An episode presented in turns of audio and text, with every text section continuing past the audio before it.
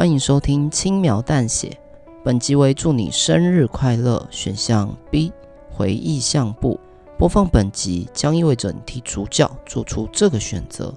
如果还没有听过主段落的听众，请先回到播放清单，点选祝你生日快乐主段落，先听完主段落才听选择哦。那我们就来听听看选项 B 的故事内容吧。决定送给他回忆相簿。我不想留下任何遗憾，希望在最后能让他理解我对他的心意。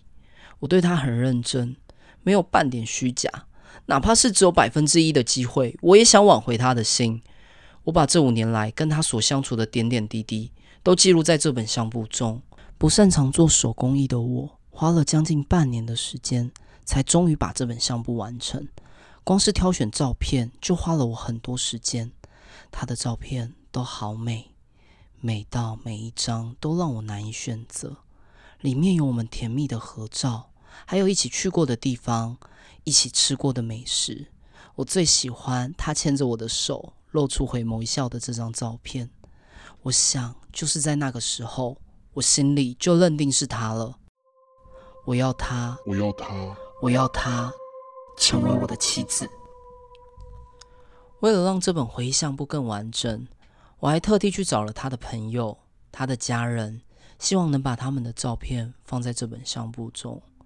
起初他们还不愿意配合，竟然不愿意配合，但后来还是被我的行为所打动，最后都乐意配合我拍照。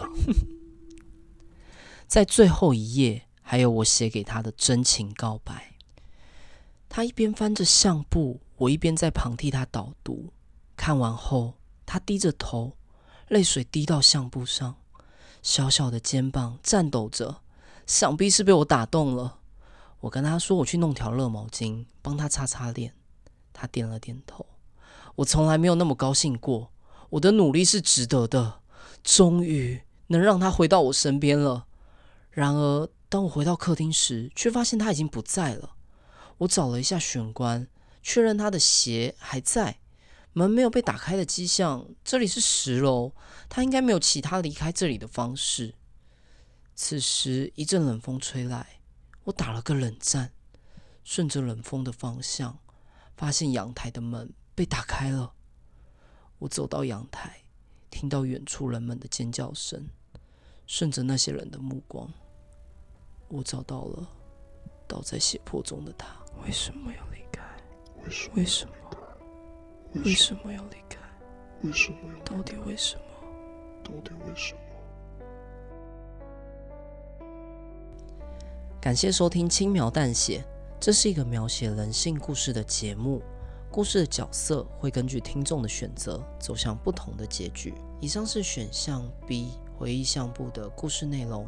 如果还没有听过另外一个结局的听众，可以回到播放清单，点选。祝你生日快乐！选项 A，去听听看另外一个结局线发生了什么吧。在下一集当中，我们将会带大家用女生的视角了解整个故事的全貌。如果喜欢我们的故事，可以订阅我们或在留言区跟我们互动。那我们就下次见喽。